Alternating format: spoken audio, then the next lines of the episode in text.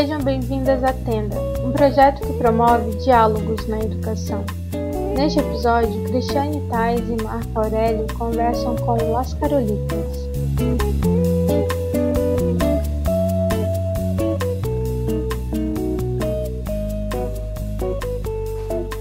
Boa noite, todas, todos estão nos acompanhando aqui na Tenda Diálogos na Educação, tanto no YouTube, no nosso canal, quem não se inscreveu, se inscreva, como na, no Facebook, na nossa página no Facebook.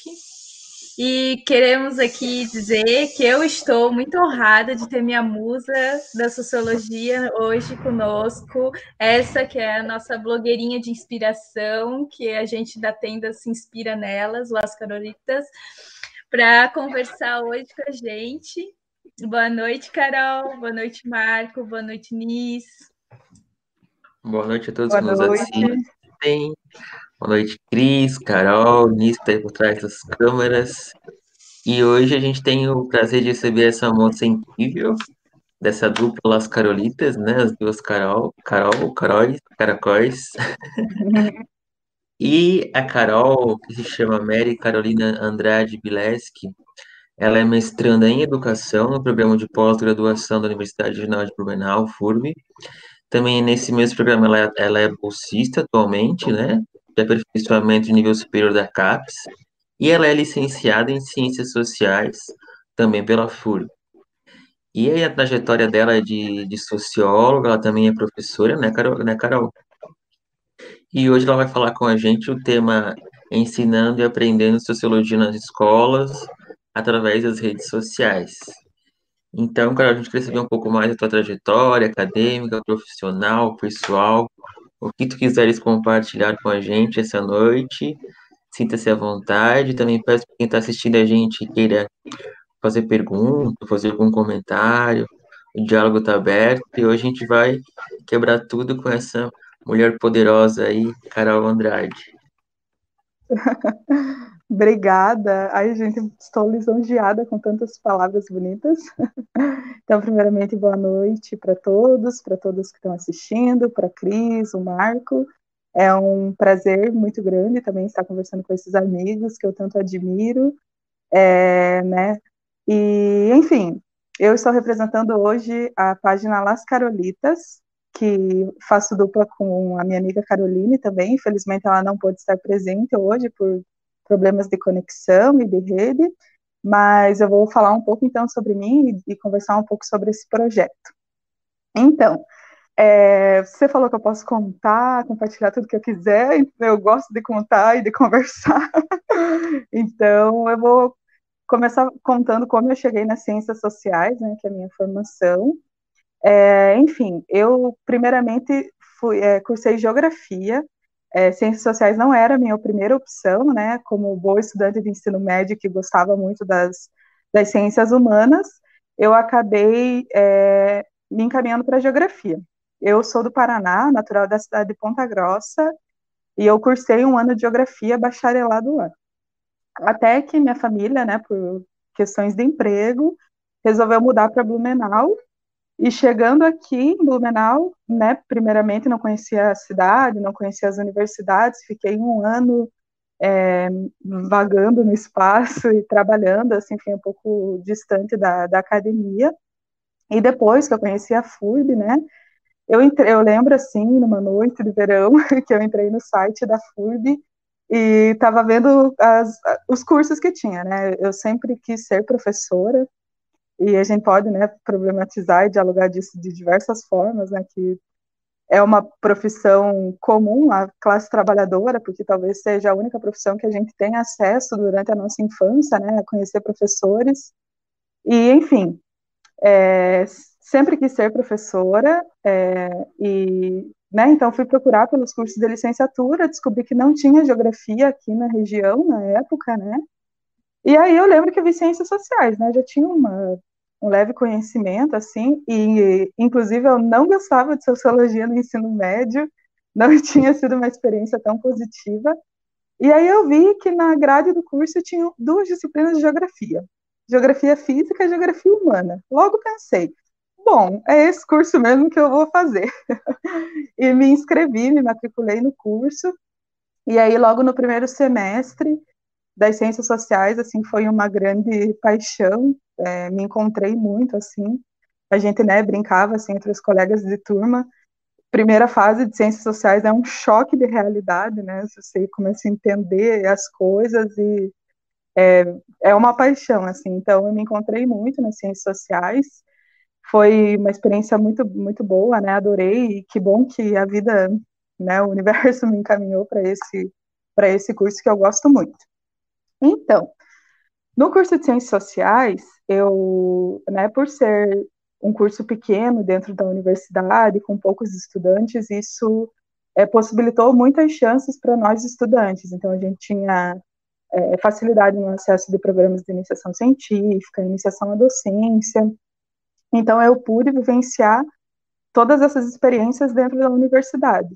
Eu entendo também que isso foi um privilégio que eu tive, porque eu deixei o meu trabalho, enquanto eu era trabalhadora, né, a gente sabe que estudante trabalhador tem uma outra condição dentro da universidade, então foi um momento que eu pude vivenciar, pude deixar o meu trabalho e experimentar essas coisas que a universidade me ofereceu. Então, logo no começo do curso, é, no meu primeiro ano, eu já pude participar de um projeto de iniciação científica, e logo depois disso eu entrei também no PIBID, né, Programa de Iniciação à Docência, que é assim foi a grande paixão da, do, durante a graduação. PIBID, né, foi um projeto como ele era estruturado, né, na época que eu, que, que eu estudava, era um projeto maravilhoso e possibilitou para a gente esse acesso com a educação básica muito cedo e, e, uma vivência muito diferente, né, que o PIBID proporcionava. Então, eu também entrei no PIBID, fui PIBIDiana durante a graduação inteira, e também depois participei de outros outras iniciações científicas, fiz um outro projeto e também fui bolsista do PROESG, que é um programa aqui da universidade, né, de, das licenciaturas. Enfim, é, aproveitei bastante a graduação, também, né, fui envolvida com um centro acadêmico, com a organização de eventos dentro da universidade, e a Carol, ela, né, a minha como eu, a gente costuma brincar, a sócia do Carolitas, ela, ela era minha veterana. Então a gente viveu é, muitas coisas juntas, né? A gente participou do mesmo grupo de PIBID por dois anos e participou de diversas outras iniciativas juntas no curso, o que fortaleceu na gente essa esse amor pela licenciatura e essa perspectiva de trabalhar a sociologia de maneiras diferentes, né? Até o nome do nosso subprojeto era metodologias inovadoras para o ensino de sociologia.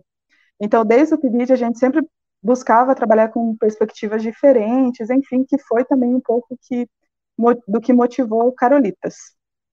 E aí... Ô, Carol, só fazendo uma ponte que eu achei muito interessante, que não foi combinado, mas que deu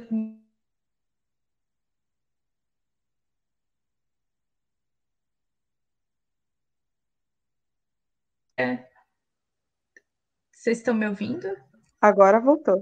Travou um pouquinho, Cris, agora voltou.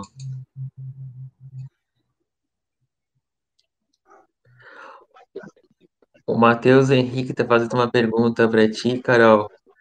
Ele falou que ele começou no PIBID há pouco tempo e estou à mão da experiência. Que dica você daria para quem está começando no PIBID, uhum. assim como?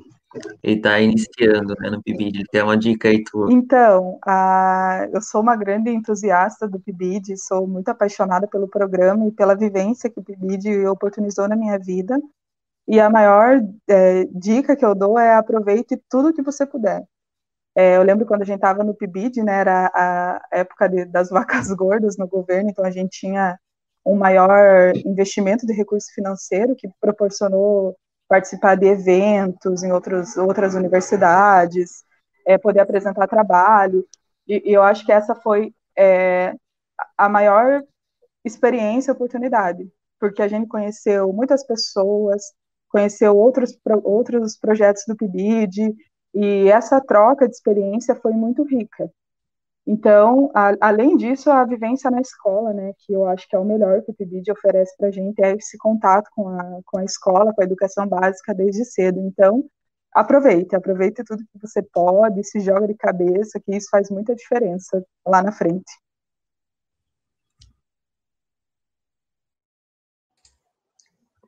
Eu não sei se agora eu voltei. Voltou. ah, caiu. Não, eu só quis fazer a ponte com a live de ontem, que a Raqueline também comentou sobre essa importância, né, da, da, do tempo de formação, né, que a gente, enquanto professor, e com certeza lá as caloritas tiveram essa, esse resultado, porque vocês, enquanto bolsistas, tiveram tempo para se formar e pensar as práticas inovadoras de docência, né? E como ela, tu também veio para Blumenau e estudou um pouco de geografia, que era a formação dela também, e como essa visão de mundo, né, da geografia, dessa desterritorialização, de vir para cá, de outro lugar, de se sentir, de identidade aqui na nossa cidade, no caso de Blumenau, como isso influencia também pensar, né, esse processo de inclusão, de educação, então a importância dessa relação, né, da live de ontem com a tua fala, para quem não assistiu a live de ontem, fica o convite também, mas que eu achei interessante essa ponte. É, com certeza, o PIBID proporciona um tempo de qualidade para você refletir sobre as práticas de ensino e essas outras oportunidades e outras maneiras né, de trabalhar com a sociologia, né, que é a minha área no, no ensino médio. E como a Cris falou também, eu, é, eu não era daqui, de, não sou de Blumenau, né? Então é, essa adaptação na cidade também e até eu ter ficado aqui por mais tempo se deve com certeza às relações que eu estabeleci na, na universidade, na graduação e agora na pós também, né? Que são esses laços que fortalecem as vivências da gente e dão um pouco mais de ânimo para seguir. É, então, vou continuar. Marcos quer falar? Marcos quer falar? Pode falar. Não, só para quem está assistindo a gente, acho que é legal a gente colocar que o PIBID é um programa de iniciação à docência que começou, se não me engano, no ano de 2012, 2013 na FURB. Eu, inclusive, fui uma das primeiras turmas, quando eu fazia faculdade de música também. Acho que foi um dos primeiros grupos que eu comecei a participar. E é um programa que inicia esses professores na, na docência, né? Inicia a docência.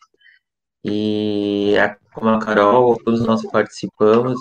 É engraçado porque várias pessoas nas lives, vários dos nossos convidados, né, tiveram a oportunidade de passar pelo PIBID ou como, como docentes iniciando, ou como coordenadores. Né? Acho que a Cris também foi coordenadora, Cris, do PIBID?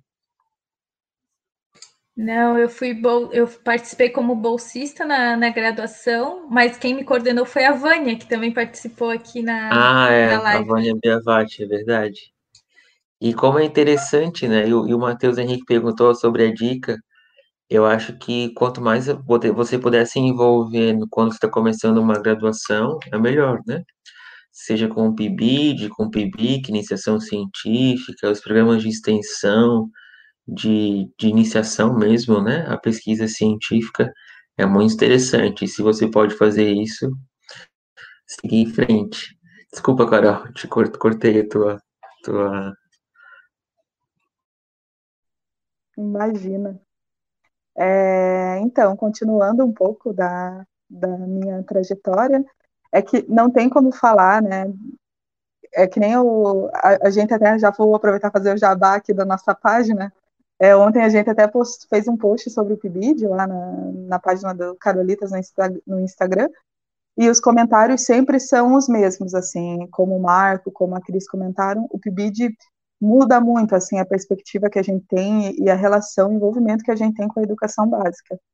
Aí não tem como falar da minha formação sem mencionar o PIBID, assim, que foi a parte mais incrível e, e assim mais legal que eu pude vivenciar, porque o PIBID era um projeto muito legal, muito inovador, a gente né, fazia várias coisas diferentes, mas enfim, depois eu posso até falar um pouco sobre a nossa organização de trabalho, que também tem tudo a ver com o Carolitas.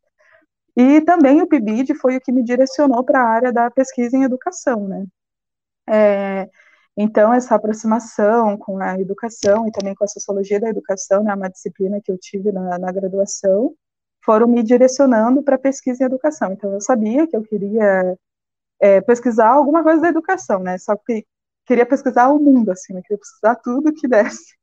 Que também é uma tarefa muito difícil, né? Para encontrar um recorte de pesquisa e, né? Ah, vou pesquisar isso, enfim.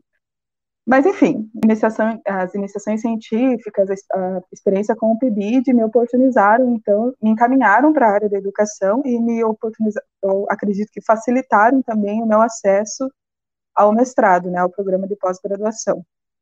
E hoje, então, eu estou na finaleira, em fevereiro eu defendo, e atualmente, é minha, tomara, torcendo, tenho que defender, não tenho escolha, então, né, em fevereiro eu defendo, e hoje eu pesquiso ritos de interação, né? Eu estudo, na verdade, a representação dessas situações escolares e dos ritos escolares através de fotografias de sala de aula.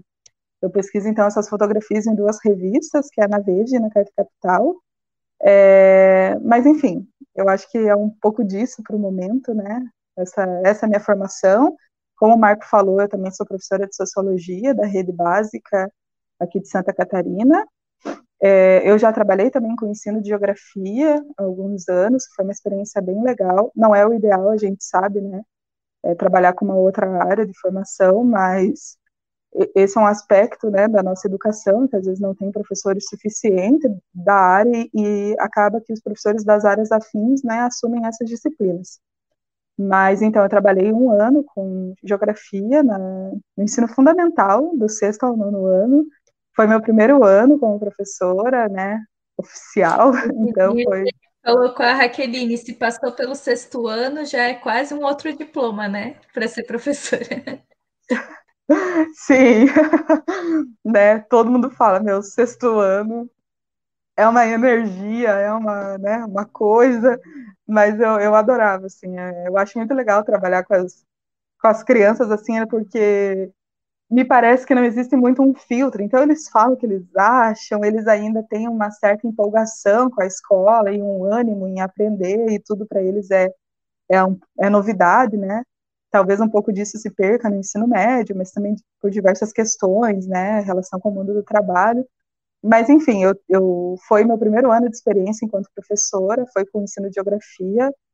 Foi um ano muito intenso, foi, foi muito, uma experiência muito boa e também eu me sentia mais, um pouco mais preparada por conta do PIBID também. E agora, esse ano, eu estou trabalhando com sociologia, é, e aí nesse novo formato, né, nesse modelo EAD, por conta da pandemia, que é uma outra configuração, um outro jeito de ser professora, uma outra forma de ensinar, que eu ainda estou aprendendo muito sobre, né, é, é, é me sinto um pouco insegura ainda com isso aí, eu acho que todo mundo, na verdade, né, ainda está um pouco insegura e, e tentando se adaptar com essa nova perspectiva de educação. Mas é isso, a Carol também, né, minha, a colega do Carolitas, ela é professora de sociologia também, e, enfim, foram essas aproximações e essas experiências que a gente compartilhou que a gente teve a ideia de surgir o Carolitas. Só tomar uma água aqui.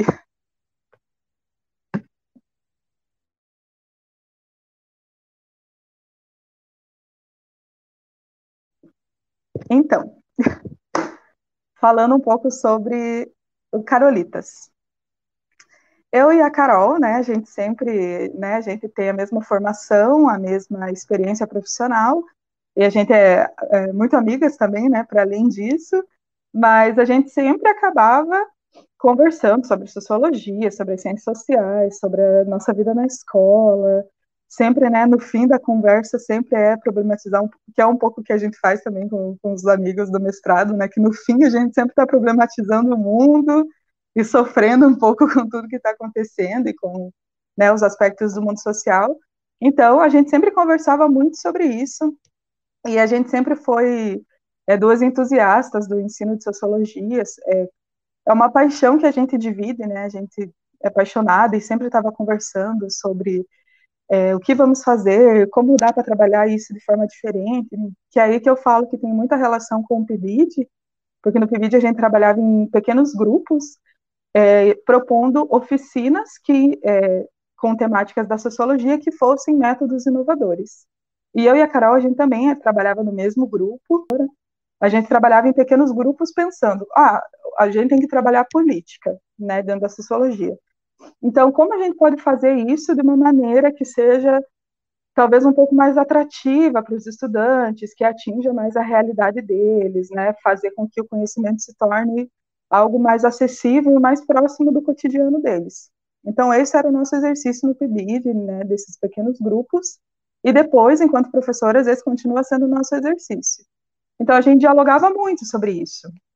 Sobre a Carol também terminou, defendeu o mestrado no começo desse ano, ela é mestre em desenvolvimento regional aqui também pela FURB, então a gente sempre estava dividindo essas mesmas experiências, as mesmas angústias, tal, e a gente sempre falava muito sobre isso.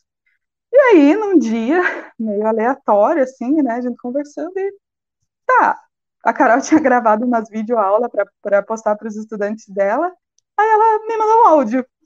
Tá, o que, que você acha de a gente fazer um canal no YouTube? E eu, né, topo tudo, falei, ah, então vamos, né? Vamos ver o que, que, que vai ser. E aí, não, vamos compartilhar um pouco disso, um pouco da nossa vida acadêmica, da, né, das ciências sociais, e tentar falar um pouco sobre ensino de sociologia, para né, ver se a gente consegue atingir um ensino médio, e, mas fugindo de uma perspectiva de videoaula. A gente não queria né, cair nessa, nesse nada contra, mas né, a gente queria fazer alguma outra coisa também, que algo que fosse mais próximo ao nosso o nosso modo de ser no mundo, né? Que é um pouco mais extrovertida, mais, mais horizontal.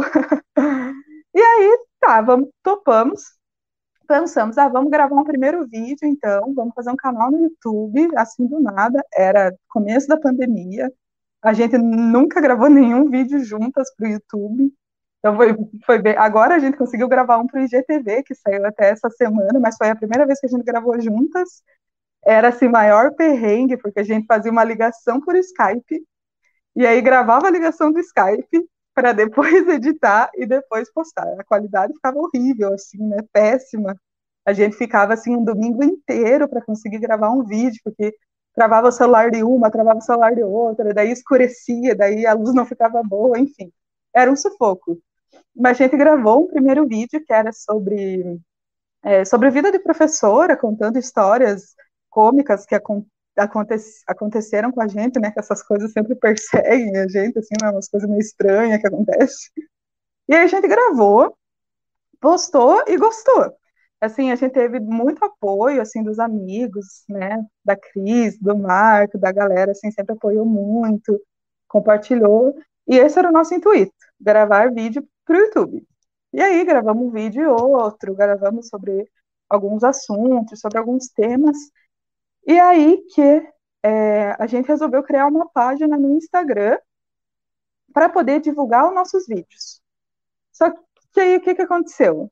Que a gente teve uma, uma receptividade muito maior no Instagram, até porque o Instagram é uma rede social mais rápida, né, mais fluida, a interação é, é tudo mais rápido no Instagram e o algoritmo do YouTube também é um, um pouco difícil.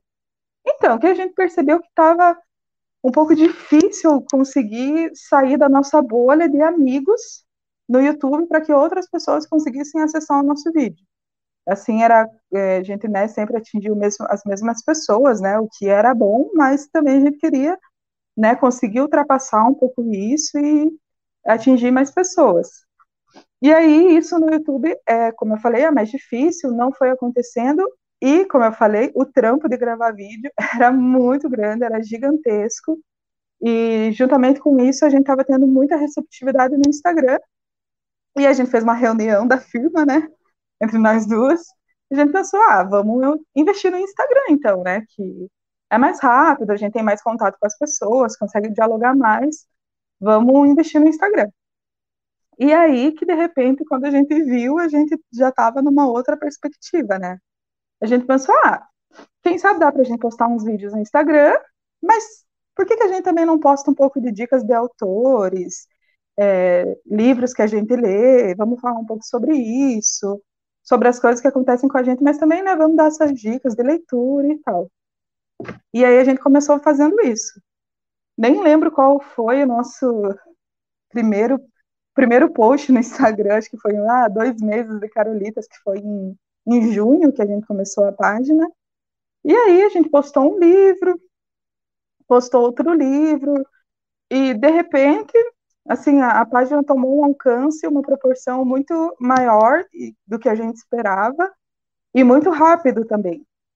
E, e a gente começou a conhecer um monte de gente legal, é, um monte de galera que fala de ciências sociais, de sociologia no Instagram. Conseguimos manter vários contatos entre várias páginas também das ciências humanas. Não sei, eu sei que é muito legal, assim, a galera que a gente conheceu e que a gente continua conhecendo é muito massa e tem sido uma experiência muito legal e agora a gente, né, procura postar coisas sobre ensino de sociologia, fazer posts sobre livros que a gente lê, sobre alguns autores que a gente considera importante. E também a Carol pesquisou teorias, é, ela pesquisou autoras que pensam no desenvolvimento regional, autoras mulheres. Então a gente também tem essa perspectiva de trabalhar um pouco com a decolonialidade. Não é a minha área de estudo, né?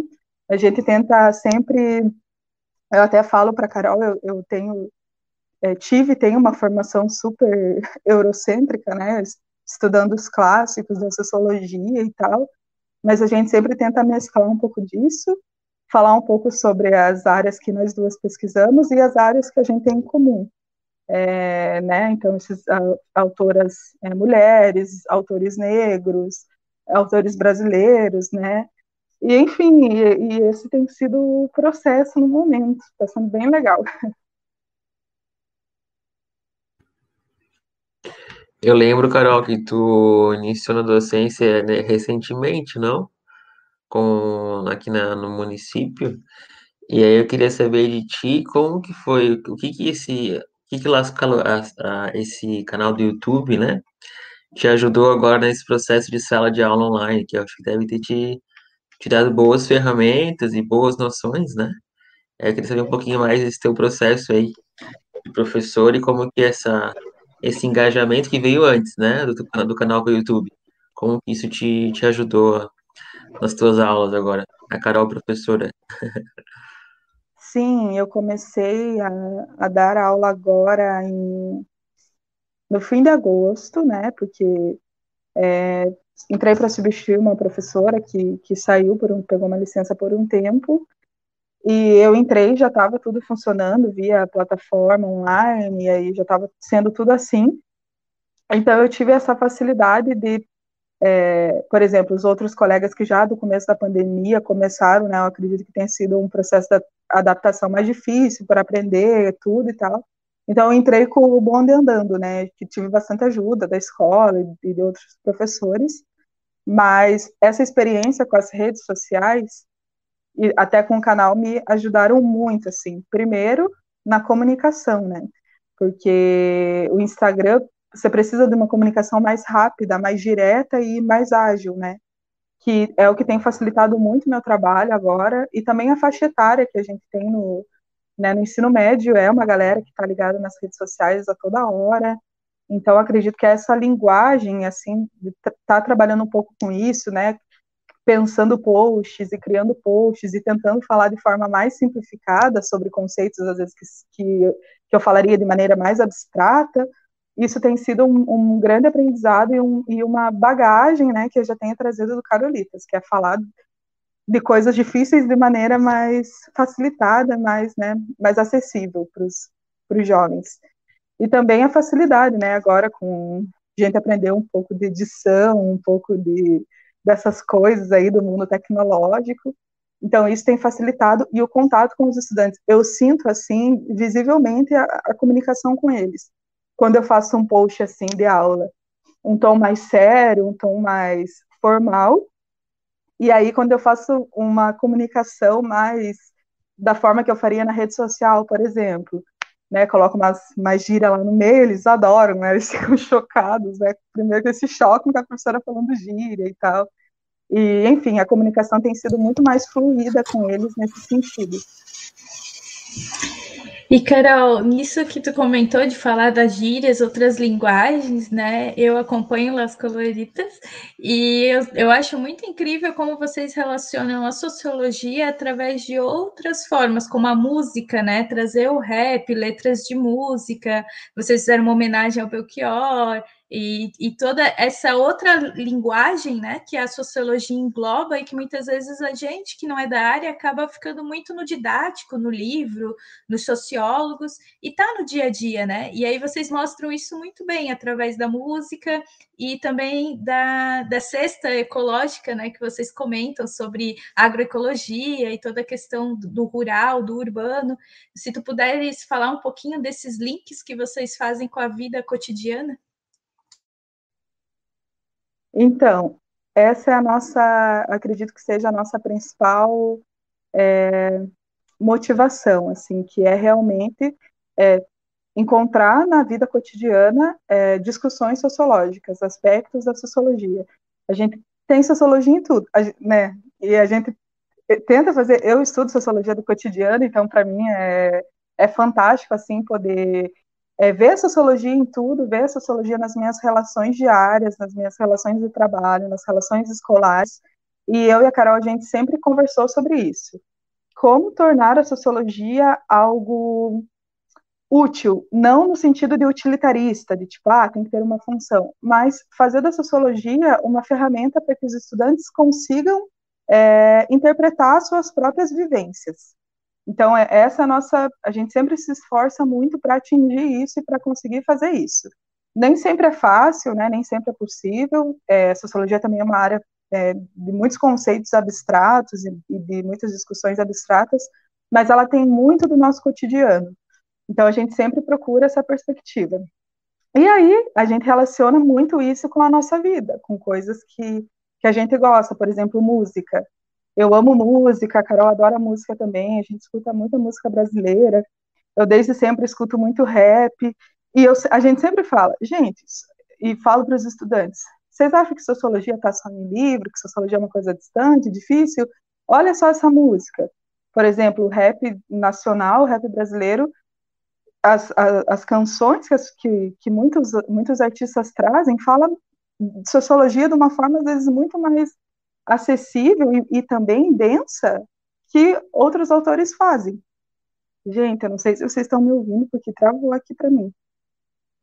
Então, eu estou te ouvindo. Estamos te ouvindo, Carol, pode continuar. Ah, tá, desculpa, é que travou minha tela aqui.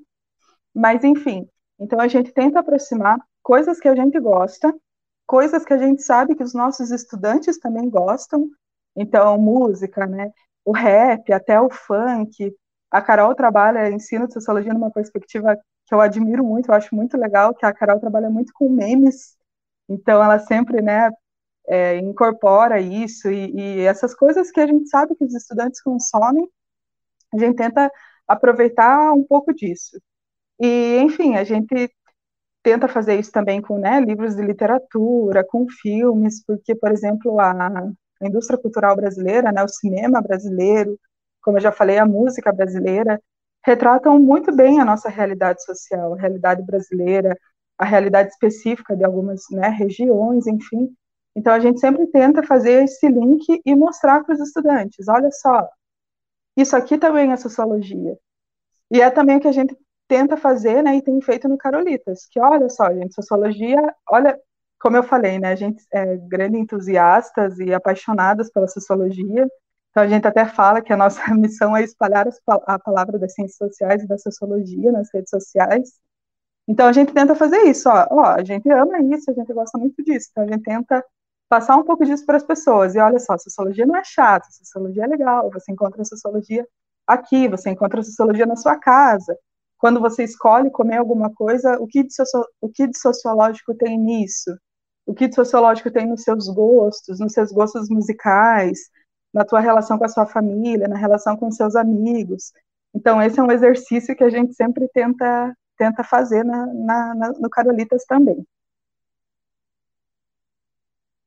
Que nem ali a Suelen colocou, né? É, temas importantes através de uma linguagem acessível a todos. Orgulhos dessas mulheres.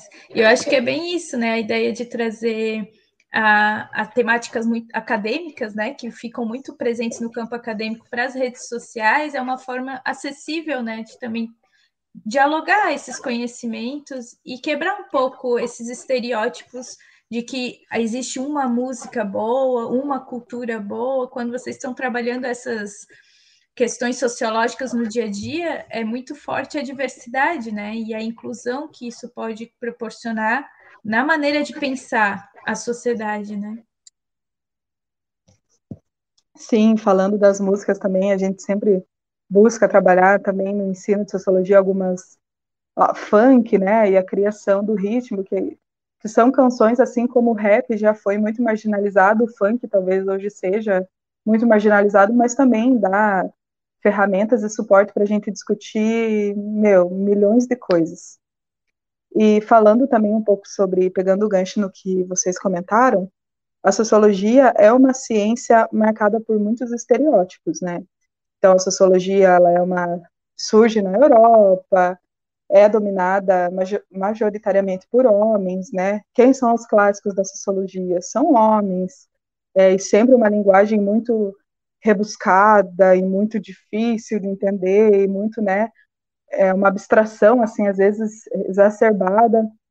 Então, a gente procura também quebrar um pouco disso, sabe? É, por isso que a gente também opta por falar desses autores que talvez não seja não sejam o centro da discussão sociológica, né? Buscar um pouco dessas outras perspectivas para discutir sociologia.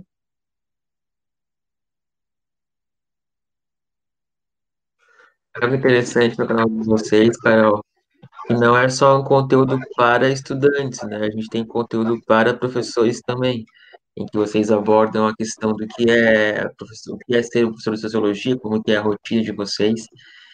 E é interessante pensar isso no momento que a gente passa, a gente percebe que o quanto que a sociologia também é um além dos estereótipos, mas também ela é um lugar de, de um campo de disputa, digamos, no, no nosso currículo atual, né? Tendo em vista que muitas disciplinas a gente luta para que elas continuem a educação, e a todo momento a gente tem que estar ali na linha de frente, dizendo, não, é importante ensino de sociologia, de filosofia, de artes, entre outras disciplinas. E aí eu queria saber um pouco mais de, de ti, assim, como que é essa luta, essa resistência, né? A gente tem bastante perguntas aí, e depois a gente já vai lançar essas, essas questões, mas eu fiquei, fiquei com essa curiosidade, assim, porque é muito difícil para o pro professor hoje pensar, escolher, né, que matéria que ele vai estudar, levando em consideração essa, esse contexto político que a gente vive, né? Que é um, um contexto nefasto no sentido de estar destruindo com todas as possibilidades de emancipação do, do, do pensamento e do conhecimento. Sim, primeiramente eu gostaria de falar que a, a tela aqui para mim está toda travada, então qualquer coisa vocês me avisem, mas eu acho que vocês estão me ouvindo bem e está aparecendo aí tudo certinho. Mas enfim, é, o, os últimos anos, né, têm sido anos realmente desafiadores para pessoas, é, assim, para qualquer pessoa que pense um pouco diferente do pensamento hegemônico, mas eu acredito que é, ser professor nos últimos anos no Brasil, ser professor nunca foi um, um exercício, uma tarefa fácil no nosso país, né? Uma profissão extremamente desvalorizada, com pouco reconhecimento social, enfim. Mas nos últimos anos tem sido ainda mais difícil porque me parece que esse governo pinta o professor como inimigo da sociedade, né? Então, realmente é difícil e é desgastante. E ensinar sociologia é um pouco ainda mais difícil. Exatamente, né, como o Marco falou, a história não só da sociologia, mas também da filosofia é marcada por idas e vindas no currículo, né, da, da educação brasileira. Então, é, sempre foi uma luta constante e um embate é, fazer com que essas disciplinas do pensamento permanecessem no currículo. Então, se a gente sempre que a gente ouve falar de alguma reforma educacional, lá vai, sociologia e filosofia vão ser retirados ou vão perder carga horária, que é o que está acontecendo com a militarização né, de algumas escolas. No Paraná, por exemplo, isso já começou na cidade onde eu estudei, né, na, minha cidade também, alguns colégios já começam a ser militarizados, e sociologia sociologia e, e filosofia passam a ter apenas um horário em todos os anos do ensino médio. hoje a gente tem alguns anos do ensino médio que contam com duas horas aula por semana, outros com uma hora aula, mas agora todos os anos me parece que terão apenas uma hora aula de sociologia e uma de filosofia. Então a gente vê que, né, a todo momento a gente está perdendo espaço, e aí vem, né, a questão da resistência e de lutar contra isso e de fazer com que a sociologia permaneça. E isso tem toda a relação também, como o Marco bem disse, com o momento político que a gente vive. Quando a sociologia, né, a, sociologia sempre foi instável no ensino, mas todos os momentos em que se pensou em retirar o ensino de sociologia foram momentos de é, forte tensão política, né, como na, na, no, no início da ditadura militar, em outros momentos.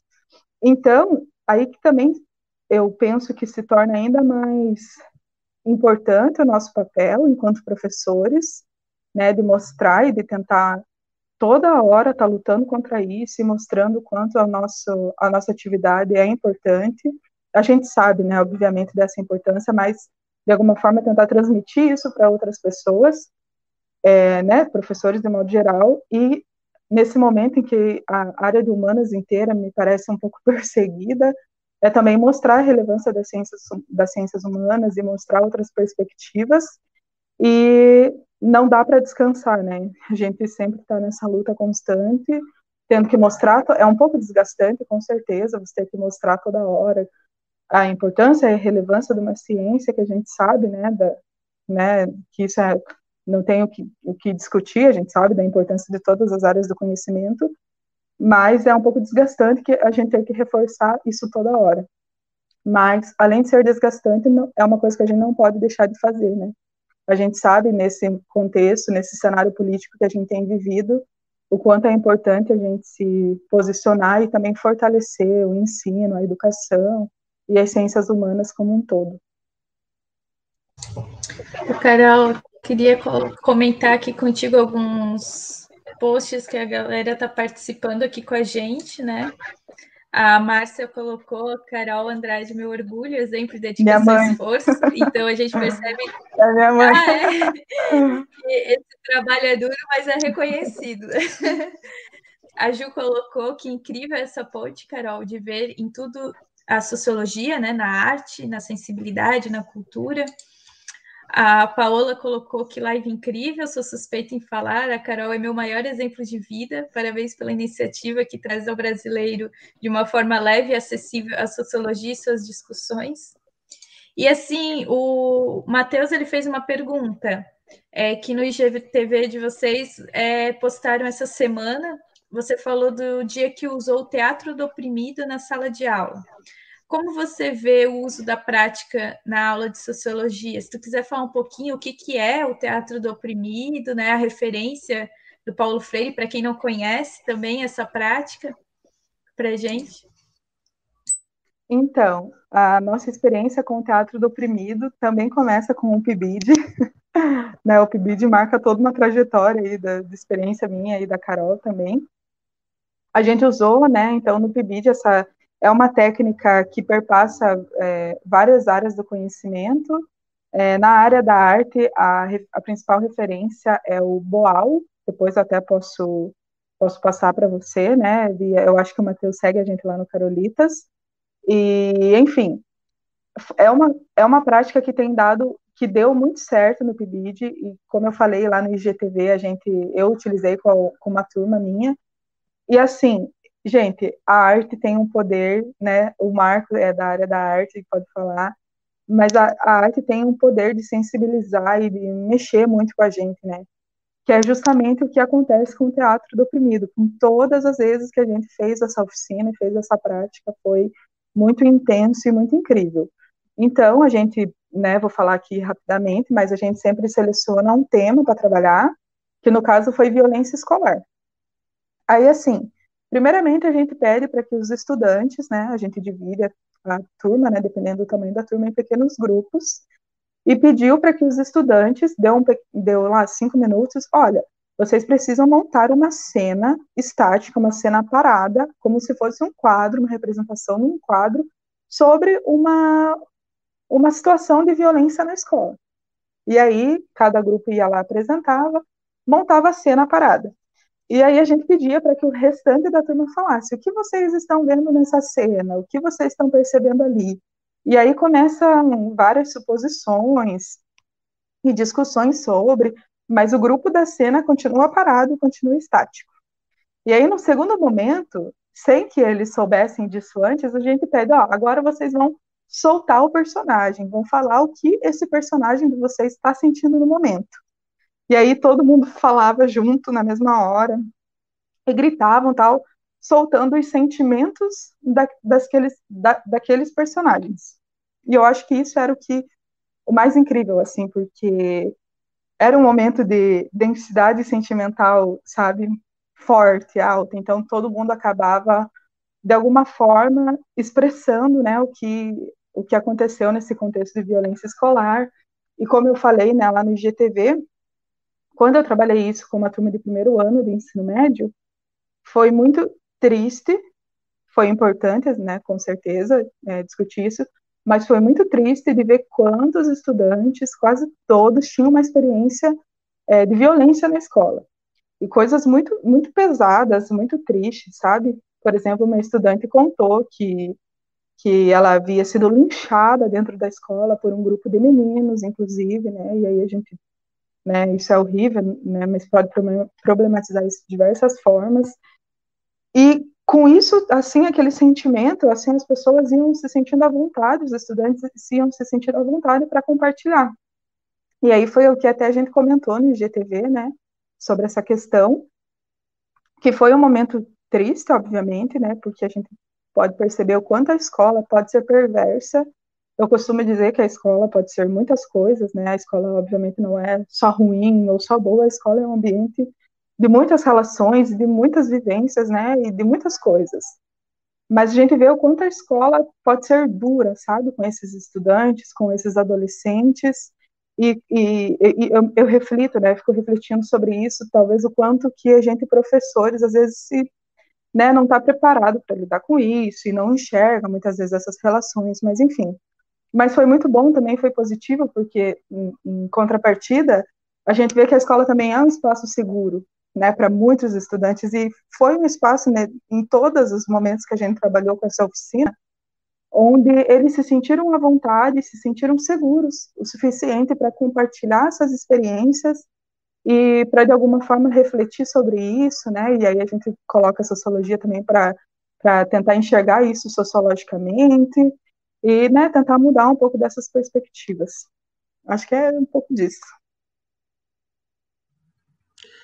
Eu acho legal que tu traz para a gente essa perspectiva da sociologia enquanto a emancipação do sujeito, né, e o teatro do oprimido tem tudo a ver com isso, né, Carol?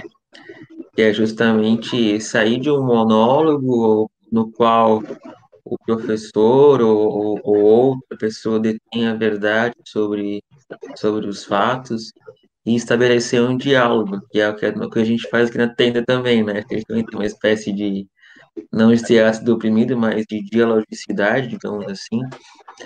E, e, é muito bonito isso que tu apresenta para gente, esse trabalho, né? Que é um trabalho muito relacionado à própria vida, né? A, a trazer aos estudantes a noção da sua própria realidade e a gente vê como que, essa, como que a, gente, a nossa noção de realidade ela anda desfigurada, seja, pelos, seja pelas mídias sociais, seja pelos jornais, e quanto é importante o ensino de sociologia para trazer essa realidade para mais próximo e trazendo isso para perto da gente, a gente consiga encontrar meios de transformação social, que é o que, gente, que, é o que falta tanto né, nos nossos tempos. E foi um grande prazer que eu vi hoje, Carol. Acho que foi maravilhoso. Além de amigos próximos, né? Nós três, nós quatro, eu, você, a Cris, a Nis e outras pessoas que nos assistem aí, que tenho certeza que são amigos queridos seus e nossos. A gente agradece todo mundo que participou com os diálogos, com as contribuições, né? Todo mundo que contribuiu para esse diálogo de hoje. E passo a palavra para aqui, para Cris, depois se quiser finalizar, se quiser dar um grito de resistência, se quiser dizer um fora Bolsonaro, sei que a gente tá aqui tá preso na garganta, né? Você pode ficar à vontade, tá, Carol? Que esse é um espaço de liberdade, é um espaço para a gente ser o que quiser. Tá? Muito obrigado. É, eu só tenho a agradecer essa amiga maravilhosa que eu admiro tanto, que é uma mulher tão potente, né? E que está sempre resistindo à educação. Espero que quem nos assiste possa conhecer um pouquinho mais o trabalho de vocês, que é um trabalho muito responsável, fundamentado, muito pensado e trabalhado para que, de fato, né, a sociologia tenha um sentido mais amplo do que esse estereótipo que a gente vem vendo nos discursos midiáticos da, desse governo, né, infelizmente. E, e, é isso, sigam as Carolitas. Muito obrigada, Carol, por participar aqui na tenda. A tenda também é sua. Pode voltar quando você defender a sua dissertação, nos mostrar essa pesquisa linda que você está desenvolvendo. E é isso, a fala é toda sua. Ai, gente, muito obrigada. Obrigada a Marco, Cris, Nis, todo o pessoal da tenda. Vocês sabem que vocês são amigos muito queridos e muito especiais para mim, com certeza me fortalecem muito aqui em Blumenau, mas também na vida, né? Sempre, né, a gente sempre compartilha tantas coisas boas. E agradeço muito pelo espaço, por poder falar, por apresentar um pouco do Carolitas. E é isso, gente. A, a, mensagem final que eu deixo é exatamente a de resistência, né? A gente tem vivido um momento muito difícil, um momento que realmente os professores são tratados como inimigos e têm sido perseguidos por esse governo. Ao se tratar de professores de sociologia, ainda um pouco mais marginalizados sempre, né, tratados como é, doutrinadores e outras tantas outras coisas que a gente sabe mas é um momento que a gente precisa resistir, né? a gente não pode desistir disso agora, porque o país precisa da gente, o país precisa do, nossa, do nosso potencial de reflexão, e além disso, a gente precisa né, é, falar um pouco disso para os nossos estudantes, né, como o Marco falou, fornecer justamente ferramentas para que a gente tenha uma transformação social, para que tenha um pouco de emancipação e de libertação de tudo isso que tem rondado a gente. Então, é, essa é a minha palavra final, que res, possamos resistir e seguir né, é, o nosso trabalho né, pela educação e pelas minorias desse país que estão sendo cotidianamente atacadas pelo governo Bolsonaro. E é isso, gente, é um fora Bolsonaro gigante, né? Não tem nem o que dizer. E agradeço muito pelo espaço, muito pelo carinho de vocês, a todo mundo que assistiu. Um beijo para todo mundo, para minha família, né, que estava aí mandando umas mensagens bonitas. E é isso, gente, que vocês possam acompanhar um pouco do nosso trabalho lá na, no Instagram, que tem sido nossa principal plataforma agora, que a Cris já deixou aí nos comentários, mas é @lascarolitas. E conhecer um pouco das nossas discussões e das nossas vivências. Então, muito obrigada realmente pela escuta e que possamos nos encontrar, né, é, mais vezes na tenda e muito mais vezes na vida. Obrigadão.